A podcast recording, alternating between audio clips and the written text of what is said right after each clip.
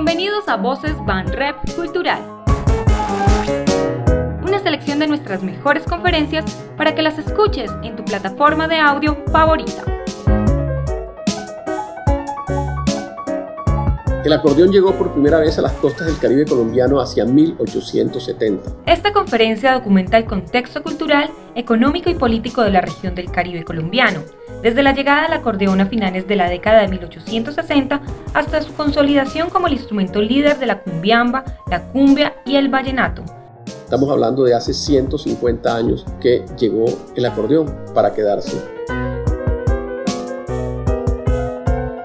Saludos desde el Centro Cultural del Banco de la República en Santa Marta para compartir con ustedes una investigación que vengo haciendo hace ya varios años sobre el tema de la historia del acordeón, de la cumbiamba y de la música vallenata. La conferencia de hoy que quiero compartir con ustedes la he titulado Con el acordeón al hombro, una historia de la música vallenata. La motivación de esta investigación, por supuesto, inicialmente es mi mi cariño y mi aprecio por esta música de la región Caribe, en especial del Magdalena Grande, pero asimismo como a nivel nacional o internacional, el vallenato ha sido reconocido. Desde el 2006, por ejemplo, los premios Grammy Latino crearon la categoría Vallenato Cumbia, prácticamente una categoría para músicos colombianos, aunque en alguna ocasión creo que se lo ganó un artista mexicano. Entonces es ya un reconocimiento de, la industria, de la industria de la música a nivel internacional, crear esta, esta categoría. Asimismo, en el 2013 el Ministerio de Cultura creó el Plan Nacional de Salvaguardia para la música vallenata tradicional del Caribe colombiano.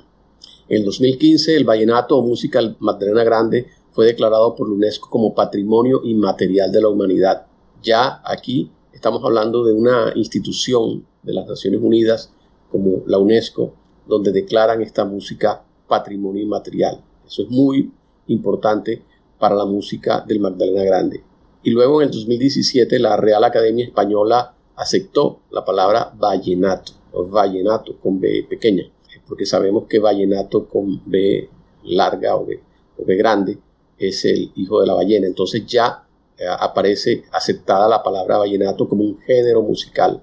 Y todas estas eh, estos reconocimientos a nivel nacional o internacional se convierten en una motivación para estudiar la música del Magdalena Grande. Entonces, por tanto, el objetivo de, la investigación es conocer el contexto económico, histórico y cultural que se vivía en el Magdalena Grande, departamentos de Cesar, Guajira y Magdalena, durante el periodo transcurrido desde el momento en que llegan, desembarcan los primeros acordeones en esta región hasta que se consolida como instrumento líder de la cumbiamba y del vallenato. Estamos hablando de una delimitación geográfica y temporal del departamento de los departamentos del Magdalena Grande eh, en 100 años, de 1870 a 1970. Este es el, el mapa que en 1890 representaba al Magdalena, luego conocido como Magdalena Grande. ¿Por qué? Porque va a dividirse en tres departamentos, el departamento de La Guajira, el departamento del Cesar y el departamento del Magdalena es, uno de los dos grandes departamentos del Caribe colombiano, el otro era Bolívar, en que se dividía eh, la región a finales del siglo XIX. Luego sabemos que se va a subdividir y, y van a surgir los ocho departamentos que hoy conocemos.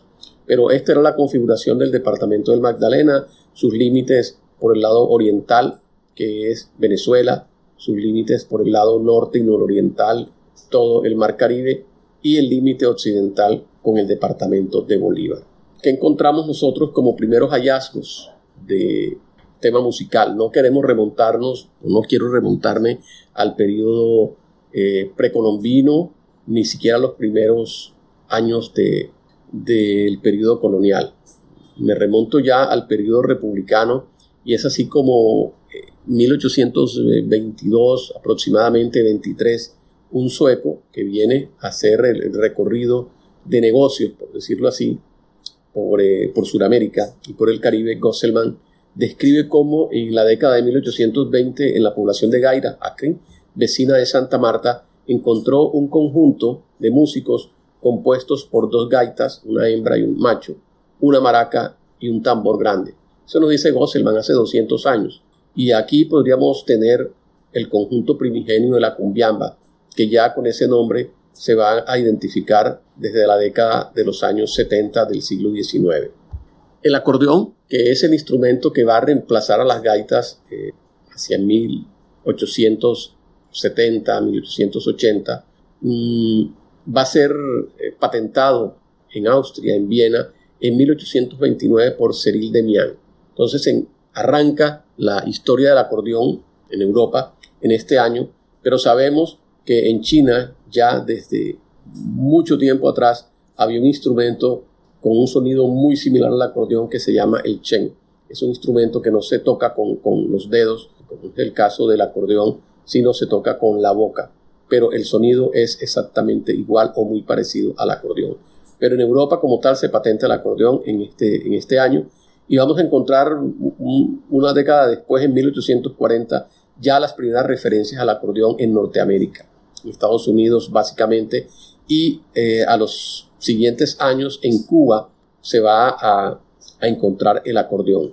En el caso de Colombia, entre 1855 eh, y 1870 van a llegar los primeros acordeones. ¿Qué quiere decir esto?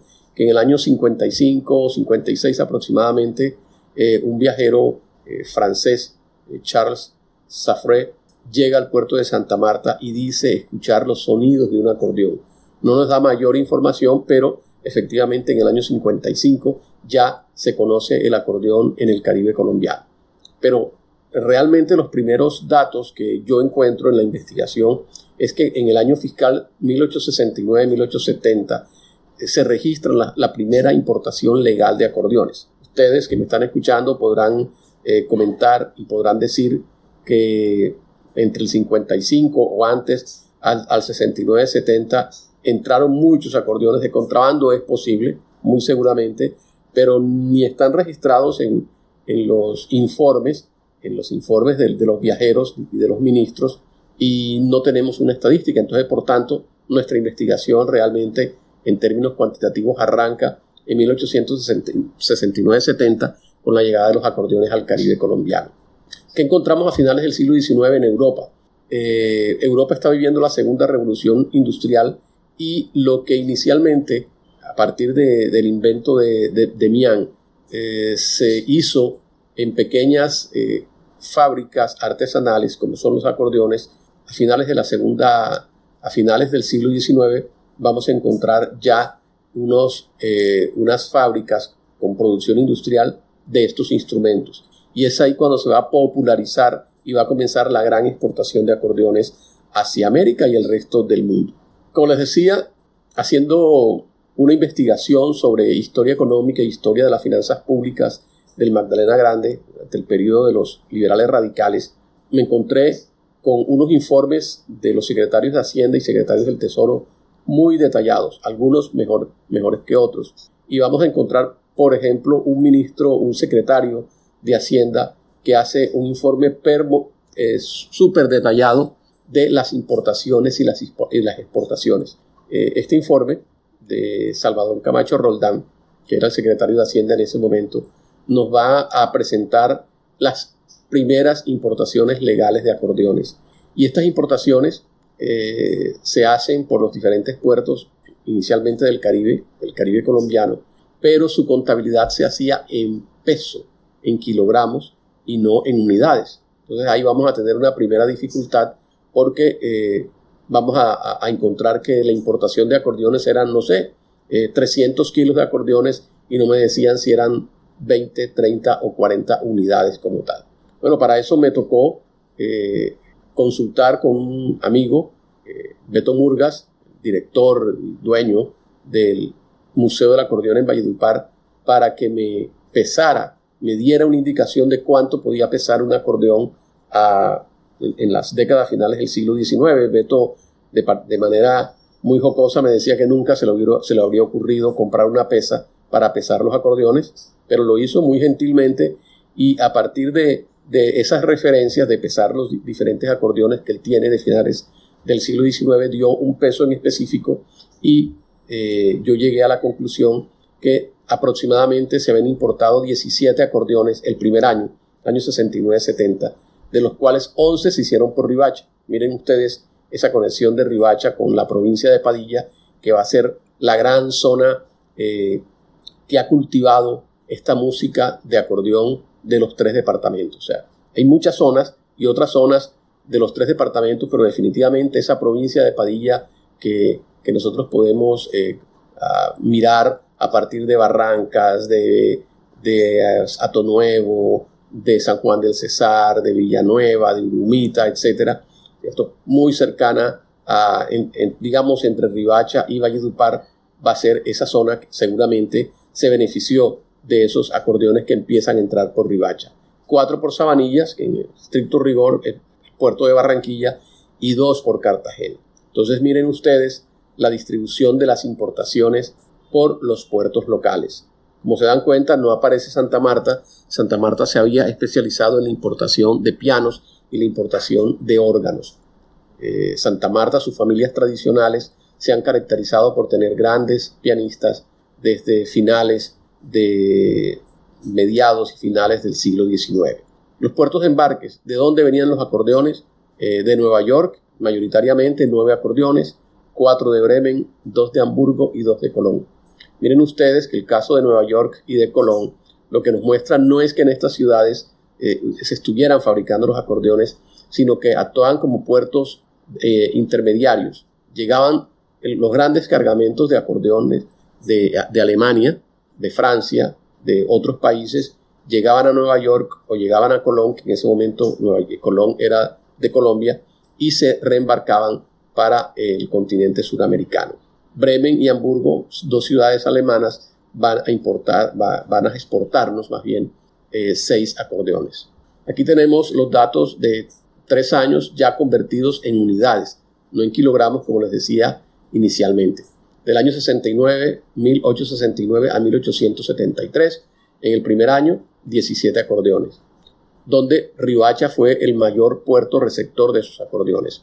Pero fíjense ustedes, en el año 71-72 vamos a tener 291 acordeones importadas eh, Barranquilla, Sabanilla va a ser el principal puerto importador con 184 y sigue Cúcuta, capital del departamento de norte de Santander con 107 acordeones.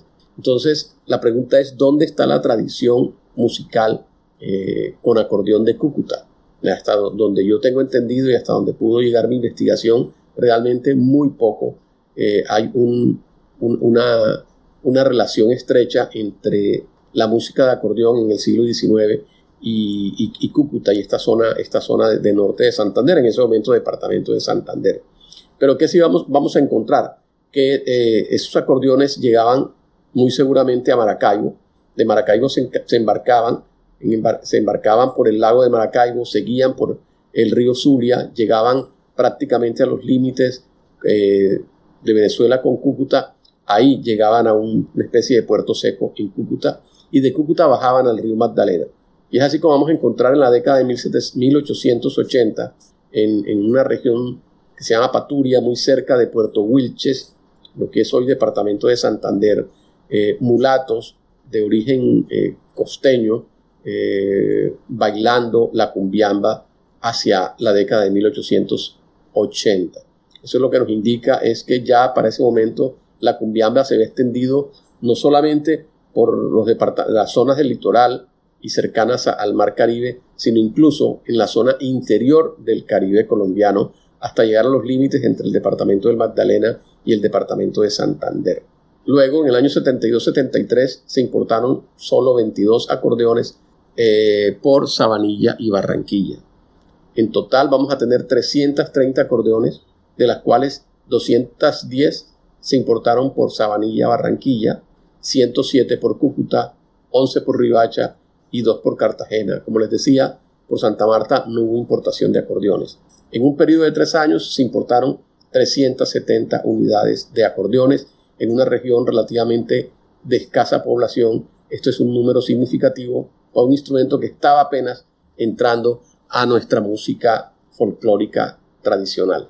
Una foto de un acordeón de finales del siglo XIX que presumimos que podía ser así, los acordeones que se comenzaron a importar en 1870. Este acordeón lo encontramos en la Casa Museo del acordeón en Valledupar.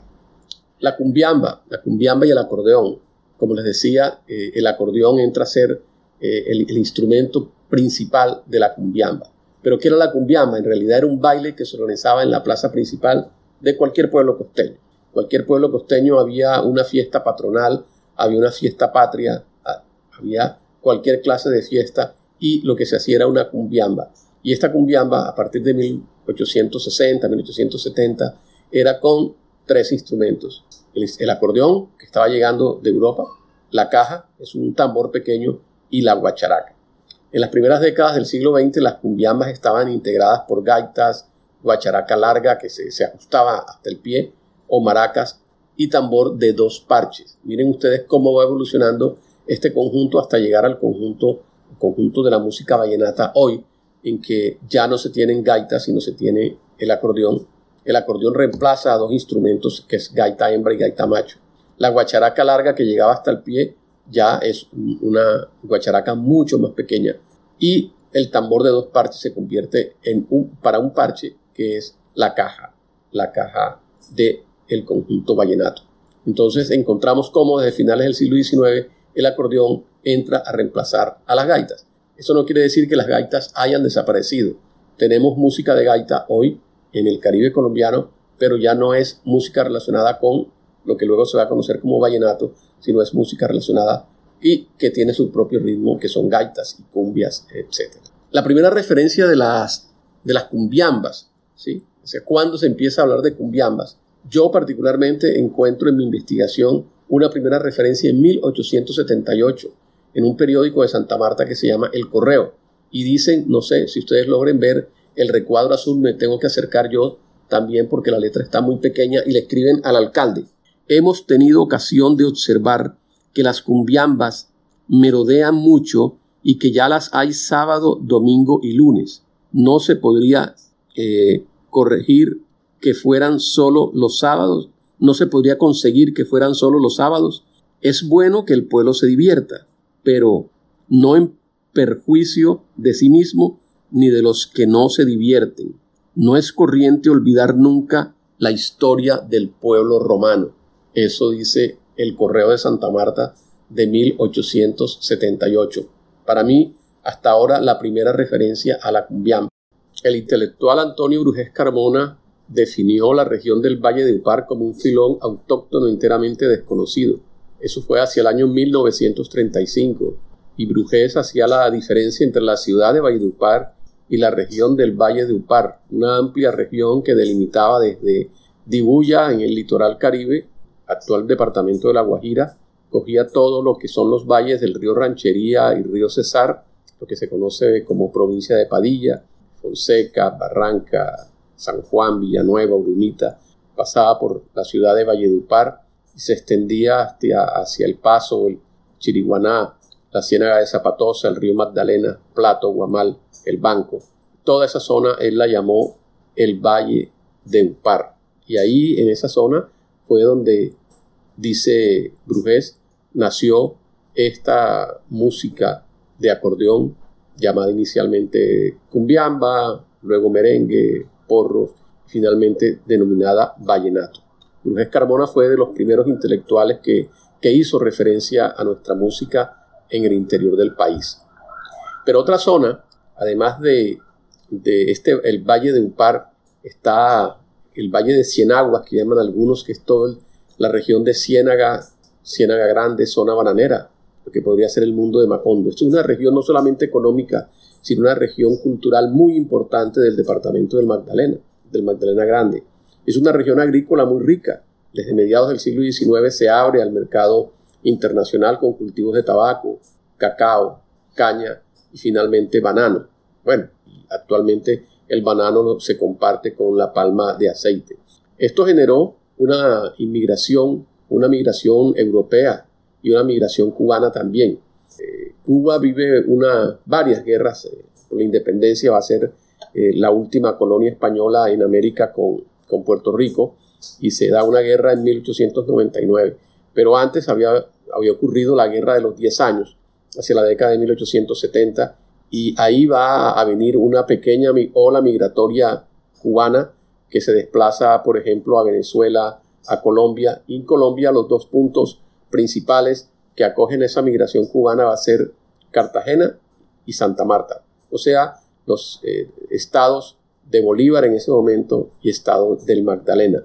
Y se instalan en, mayoritariamente en Ciénaga porque estaban en su apogeo el cultivo del tabaco y el cultivo de la caña, que eran cultivos que, Cuba venía desarrollando de tiempo atrás.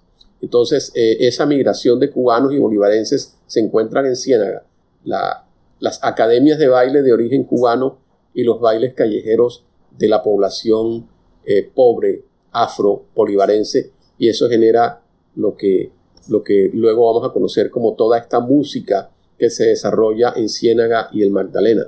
Músicos muy importantes de ese periodo de, la región de Ciénaga.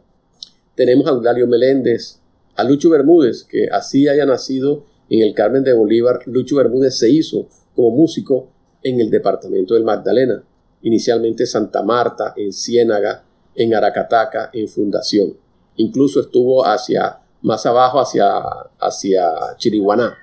Andrés Paz Barros, José María Peñaranda, Guillermo Buitrago, Pacho Rada, Abel Antonio Villa, Luis Enrique Martínez, son algunos de los músicos que pasaron por Ciénaga, que vivieron en Ciénaga o que nacieron en Ciénaga. Y canciones tan importantes como El Caimán, La Cumbia Cienaguera, La Piña Madura, La Lira Plateña, La Muerte de Abel Antonio, La Pollera Colorada, entre otros. Entonces tenemos una zona muy rica que va a ser importante para el desarrollo de la música vallenata entre los años 30 y los años 50. Aquí tenemos un mapa de, la zona bananera, inicialmente ese contexto internacional de, frente al Mar Caribe y ese ferrocarril que va desde Santa Marta hasta Fundación, atravesando toda la zona bananera. Las reivindicaciones. No fue fácil. Hoy el vallenato es una música nacional e internacional con, grandes reconocimientos, pero abrirse ese camino no fue fácil. Y uno de los primeros intelectuales costeños que, se impuso la meta de, abrirle campo a la música del Caribe fue Antonio Brujes Carmona, nacido en Guamal. Fue el primer intelectual en reivindicar la música de acordeón. Y sus columnas salían en el periódico El Tiempo y generaba un gran debate con los puristas, con los greco-caldenses, los greco-bogotanos, que consideraban esta música como una música eh, de escandalosa, una música de simios y le daban todos los epítetos y Brujes Carmona seguía definitivamente defendiendo esta música. Luego eh, Lanao, que es guajiro, eh, habla en el año 36 de los bullangueros y alocados merengues, cuando hacen referencia a la música de acordeón. Emirto de Lima fue un curazaleño que vivió en Barranquilla y, nos presenta a finales de los años 30 y principios de los 40, nos muestra los primeros duelos de acordeones en la provincia, lo que es la provincia de Padilla. Es posible que ese duelo de acordeones que haya visto Emirto de Lima sea el que existió entre Emiliano Zuleta y Moralito. La gota fría es del año 38, así que muy probablemente Emirto de Lima la vivió, aunque no dice los nombres de los contrincantes, por decirlo de alguna manera.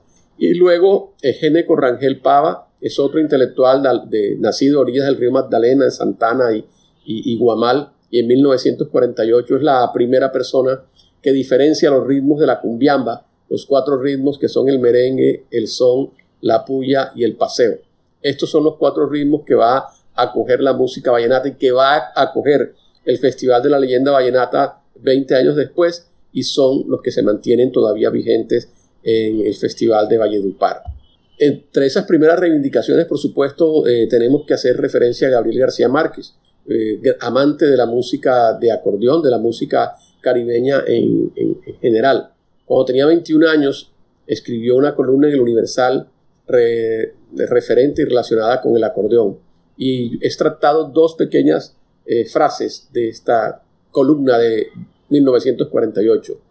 Yo le haría levantar una estatua a ese fuelle nostálgico amargamente humano, cuando se refiere al acordeón. El acordeón ha sido siempre, como la gaita nuestra, un instrumento proletario.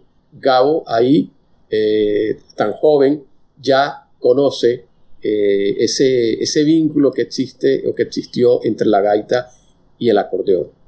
Aquí tenemos una foto de los años 50 en que aparece Manuel Zapato Olivella con eh, Rafael Escalona. Zapato Olivella, creo que ya había comentado, eh, estudió en Bogotá en la Universidad Nacional, Medicina, se conoció con García Márquez en ese momento, estaba en Bogotá cuando el 9 de abril de 1948 se da, se, produce el asesinato del líder liberal Jorge Eliezer Gaitán. Ambos salen para, para la costa, pues ante los disturbios en Bogotá, y Zapato Olivella le presenta a, García Márquez al director del diario El Universal, y García Márquez es contratado por el Universal, y es ahí donde escribe la columna que les acabo de presentar sobre el acordeón. Por su parte, Manuel Zapato Olivella se va para La Paz, al lado de Valledupar, a hacer su año rural y le invita tanto a García Márquez como a un fotógrafo, Nereo López, para que eh, haga algunas fotografías de sus correrías por esta zona de Valledupar eh, o de el departamento del Magdalena en ese momento. Pero la radio y los discos van a ser muy importantes para la difusión de la música de acordeón. Esa música que va a pasar de ser folclórica a música popular, música escuchada por muchas personas. Y es así como en 1936 el acordeonero Pacho Rada escucha allá en, en su tierra, en Plato, eh, el programa de La Voz de la Patria que dirigía Antonio Camacho y Cano. Y en 1936 Pacho eh, se echa su acordeón al hombro, se monta en una chalupa y se va. De Plato se va para, para Barranquilla, le hace antesala a Camacho y Cano y finalmente logra grabar la primera, eh, digamos así, grabación con acordeón vallenata que se da es en 1936. Eh, lo acompaña la esposa de Camacho y Cano en la guacharaca y el mismo Camacho y Cano eh, tocando tal vez eh, la, caja. Esa grabación infortunadamente desapareció, pero personas de la época han reconfirmado que sí se hizo. Finalmente, en 1943, Guillermo Buitrago, cienaguero, guitarrista, populariza la música del Magdalena con su instrumento, con la guitarra. Muchas de estas canciones son de Rafael Escalona, de, de otros eh, Tobias Enrique Pumarejo, etcétera, otros compositores de la región de Valledupar y algunas composiciones del mismo Buitrago. Año siguiente, el acordeonero Abel Antonio Viña graba vallenato, por supuesto, con su instrumento acordeón y la guitarra de esa grabación la hace Buitrago.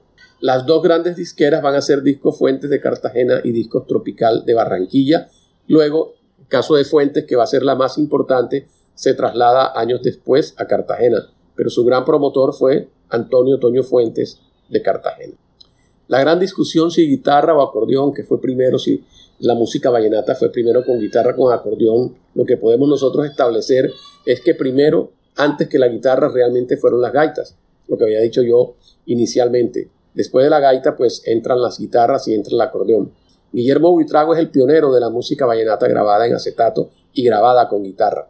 Fue el primer ídolo de este género musical Hoy podríamos decir que fue el Carlos Vives de los años 30 y de los años 40. Eh, Luego Bovea y sus vallenatos internacionalizan la música, se van a, vivir a Argentina y van a, hacer internacional la música, sobre todo de Escalona, pero también la música de José Barros y la música de Julio Erazo. Otros como Pacho Rada, Abel Antonio Villa, Alejo Durán, Emiliano Zuleta, eh, Chico Bolaños, etcétera, van a imponer definitivamente la música de acordeón, porque desaparecen del, plano nacional el guitarrista más importante, o por lo menos el cantante más importante, que es Huitrago, que muere en 1949, eh, muy joven, a la edad de 29 años, y Bovea, Julio Bovea, que se va para Argentina y se radica durante muchos años allá. Entonces queda el campo para los acordeoneros y finalmente se impone la música vallenata con acordeón. Pero vamos a tener también, somos una región de festivales, de duelos, de piquerias. Y es así como eh, desde el año 48 vamos a encontrar la, el primer gran concurso de música vallenata. Este se dio en noviembre del 48, algo que se llamó el concurso Fiesta de los Vallenatos en Barranquilla. Digo que curiosamente, pues seguramente porque en Barranquilla era donde se estaban grabando estas eh, canciones, de, decíamos ya como Buitrago y como Abel Antonio Villa habían grabado en Barranquilla y muchos otros más. Esto fue organizado por Salvador Mesa Nichols eh, una persona que había llegado años atrás a, Barranquilla, o varios años atrás a Barranquilla, y se hizo amigo del grupo de Barranquilla. Por ejemplo, eh, Gabriel García Márquez, Álvaro Cepeda Zamudio, Fuenmayor, Germán Vargas, etcétera, lo acogieron en el grupo de Barranquilla. En el periodo del 50, entre 1950 y 1959, eh, un árabe, un libanés, Camilo George Chams, tiene una gran casa comercial que se llama Casa George, donde vende toda clase de, artículos, de electrodomésticos, eh, incluso vende la música en acetato, etc. Y hace un encuentro de acordeoneros en fundación durante prácticamente 10 años y había premios, había regalos, había ganadores, etc. Y de hecho cada acordeonero traía sus, sus propias barras y se armaban, se armaban incluso trifulcas entre los seguidores de los acordeoneros. Alfredo Gutiérrez, por ejemplo, en el año 57 se presentó en este festival y fue llamado el niño prodigio del acordeón. Aquí podemos ver a Alfredo Gutiérrez eh, con los pequeños vallenatos. Era un niño realmente de 6, 7 años, pero era un, genio de, ese instrumento. Y en la foto de la derecha podemos ver dónde funcionaba la casa George en fundación durante muchos años, también en la época de los festivales. El vallenato entre cachacos, le he llamado a esta a esta parte de la presentación. ¿Y cómo llega el vallenato al interior del país? ¿Cómo se remonta hasta la sabana de Bogotá? Eh, bueno, uno de los primeros impulsores de esto fue el médico y folclorólogo, antropólogo, etcétera, pero sobre todo el médico y estudioso del folclor costeño, Manuel Zapata Olivella. Manuel Zapata organiza dos giras para Bogotá y el, resto del interior del país para difundir la música folclórica del Magdalena. Estas giras se dan entre 1951 y 1953.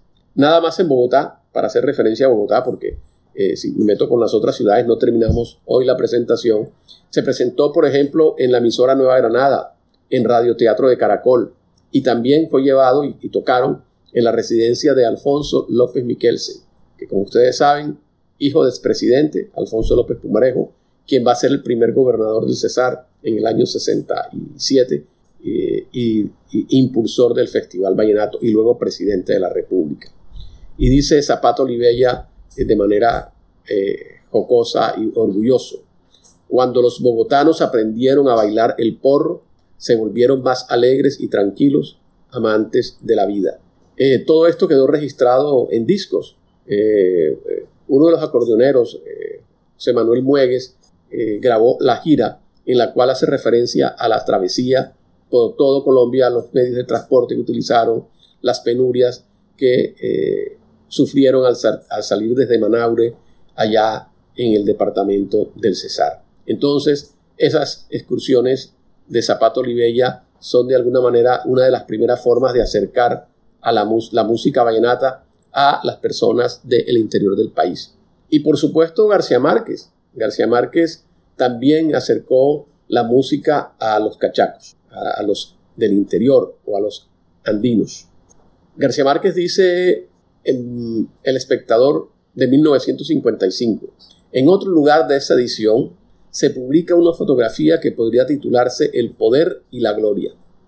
Aparecen en ella el gobernador del Magdalena, coronel Hernández Pardo, y Rafael Escalona, el compositor más afamado de la música vallenata en el pintoresco pueblecito de La Paz, muy cerca de Valledupar. El gobernador baila alegremente. Miren ustedes a nuestro gobernador, cachaco, boyacense, sudado, con kepis militar, bailando allá en La Paz, al lado de Escalona, con su sombrero, digamos así, de vaquero, en la inauguración del puente de Brutado, 1955 otra forma en que se acercó, se fue acercando esta música y estos compositores y estos acordeoneros a la, élite política, la élite gobernante del país. Desde ese momento, desde el gobierno de Rojas Pinillas y los diferentes presidentes de la República tuvieron una gran eh, cercanía con personas como, por ejemplo, Rafael Escalona, y esta foto lo dice todo. Es bueno decir que también en el año 56, eh, un año después de, esta fotografía que, tenemos pues acá del gobernador con Escalona.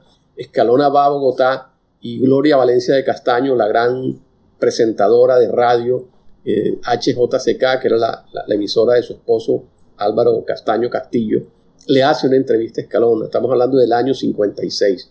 Una gran entrevista muy importante y yo creo que es la primera que se tiene en grabación.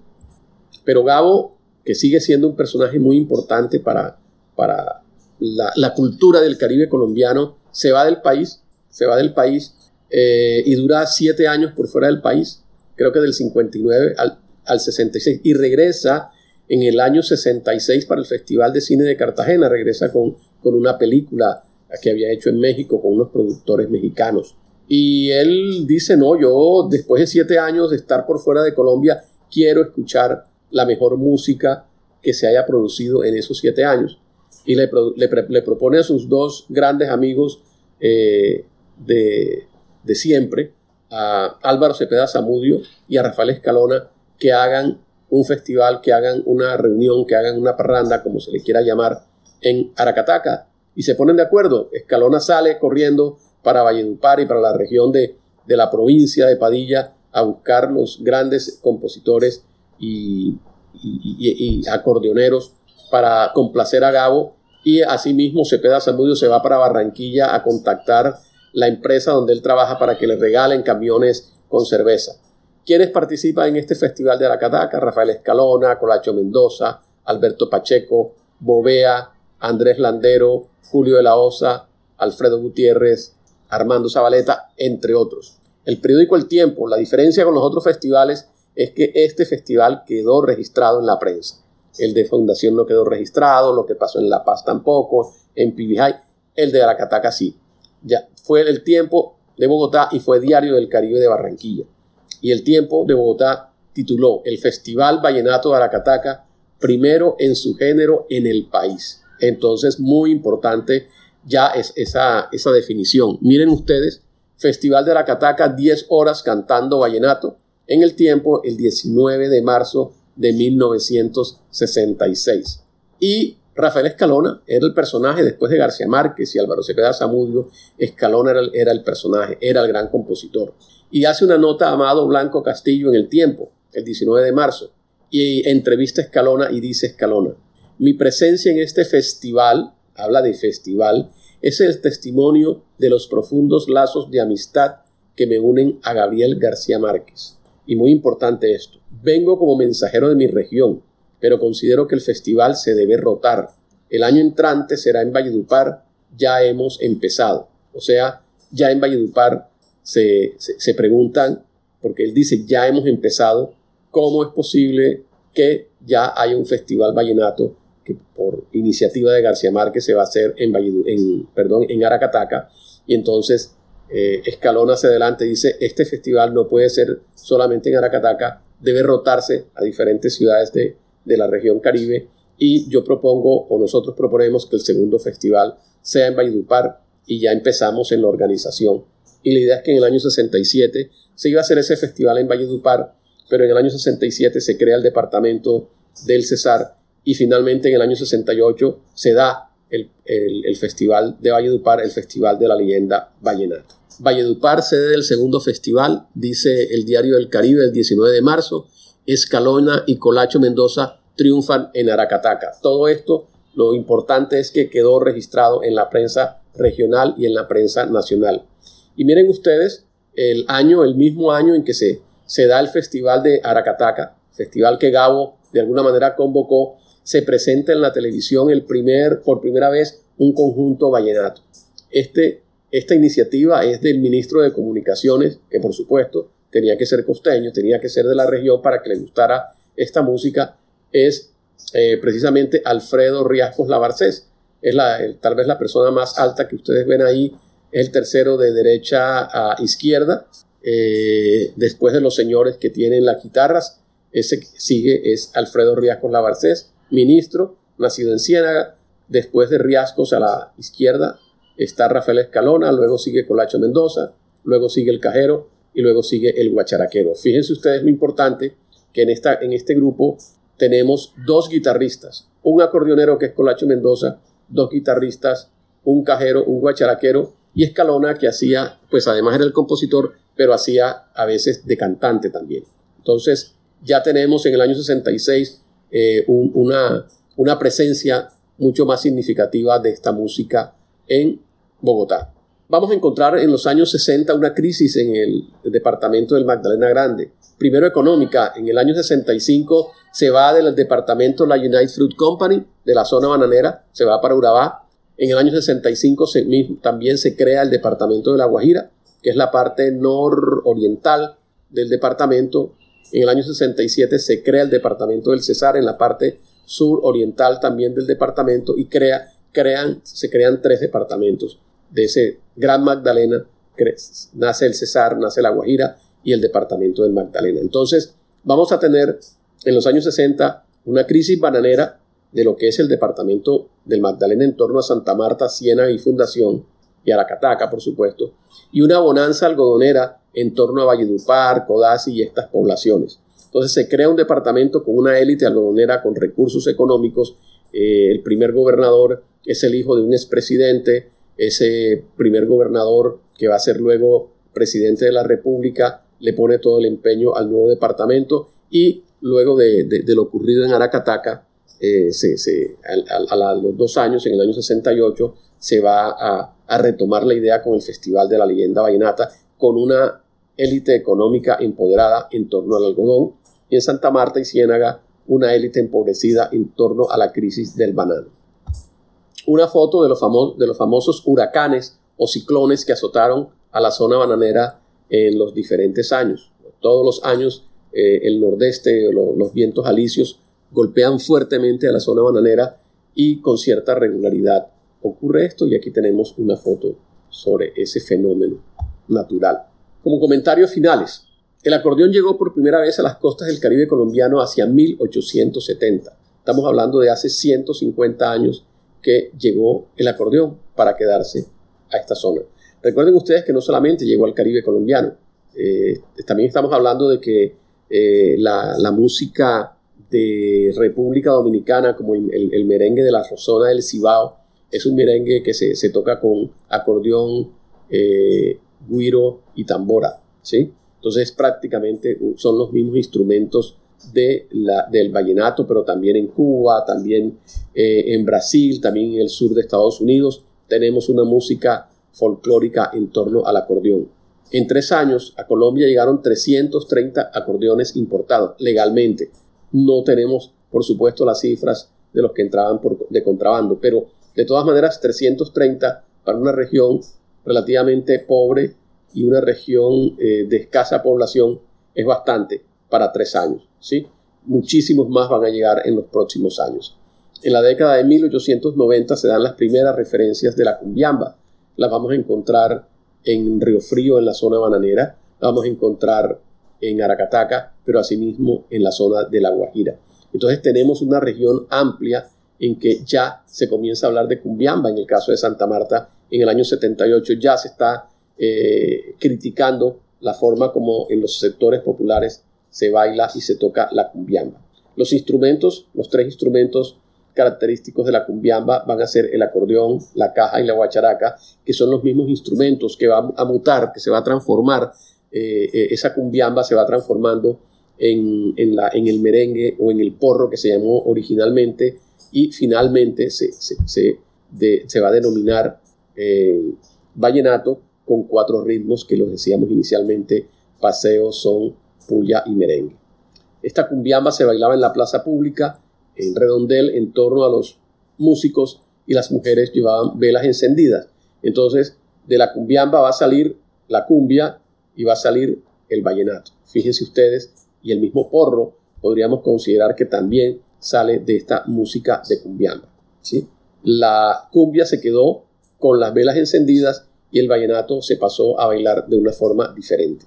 Primero cumbiamba, después merengue, después porro, finalmente vallenato. O sea, vallenato se le terminó dando el nombre porque en la zona del Valle de Upar, no de Valle de Upar, de la ciudad, sino en toda esa subregión, incluida la provincia de Padilla, hasta bajar al río Magdalena y Ciénaga de Zapatosa, a esta eh, población campesina en torno a Valle de Upar, que tocaban la música eran personas pobres que tuvieron un problema en la pigmentación de la piel y fueron llamados vallenatos peyorativamente.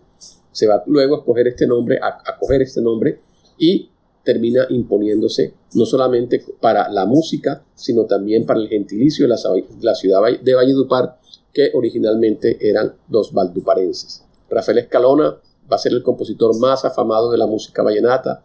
Estudió aquí en el Liceo Celedón de Santa Marta, hizo varias composiciones y una de esas fue, por ejemplo, eh, El Testamento y El Hambre del Liceo. Otros juglares, eh, Guillermo Buitrago en guitarra, lo decíamos en principio, fue la, primera estrella eh, de esta música que tuvimos nosotros, el primer Carlos Vives que, tuvimos nosotros. Acá fue Guillermo Buitrago. Y a propósito de, este periodo de cuarentena que estamos viviendo, es bueno recordar que Buitrago grabó en 1948 La Peste, una canción de Rafael Escalona en ritmo de porro. Fíjense ustedes que todavía se hablaba de un ritmo que se le llamaba porro en 1948 y se graba La peste muy relacionada con lo que estamos viviendo nosotros ahora con el coronavirus. Luego Julio Bovea de Santa Marta, Abel Antonio Villa de la región del Río, Pacho Rada igualmente, Alejo Durán del Paso, Luis Enrique Martínez del sur de la, Guajira. Esos son, vamos a, decirlo así, los primeros juglares, cantadores, guitarristas, eh, cantantes o acordeoneros que tiene la música vallenata. García Márquez reconoció las influencias extraliterarias de la música vallenata en sus obras. Eh, por ejemplo, dice él que Cien años de soledad es un vallenato de 365 páginas. García Márquez pidió, por ejemplo, la presencia de un conjunto vallenato cuando ganó el Premio Nobel de Literatura y pidió eh, personalmente a la directora de Cultura y al presidente de la República que en la comitiva fuera un conjunto vallenato.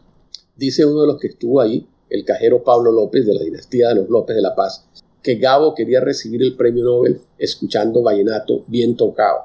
Y así fue como ocurrió, se le llevó el conjunto vallenato y hubo una gran parranda con vallenatos, con cumbias y con otros ritmos en 1982, en pleno invierno mm, sueco, para celebrar el Premio Nobel de Literatura de nuestro gran Gabriel García Márquez. Esta es una de las fotos de la parranda en que vemos a Pablo López, que precisamente fue mi fuente, ahí bastante joven tocando la caja. Vemos a Escalona con bufanda y vemos a Gabo eh, sonriente, feliz, escuchando vallenato y otras otras personas pues muy allegadas al premio Nobel. Esto es todo lo que les tenía preparado para, para hoy. Muchísimas gracias por, por, la atención. Acá les dejo eh, en esta última parte la carátula del libro de esta investigación que hice, que se, llamó, se llama Acordeones, Cumbiamba y Vallenato en el Magdalena Grande. Y también les dejo el link del Banco de la República de las publicaciones de los cuadernos de historia económica del el grupo SER de Cartagena. Eh, ahí está pues la investigación mucho más profunda. Muchas gracias y quedo atento a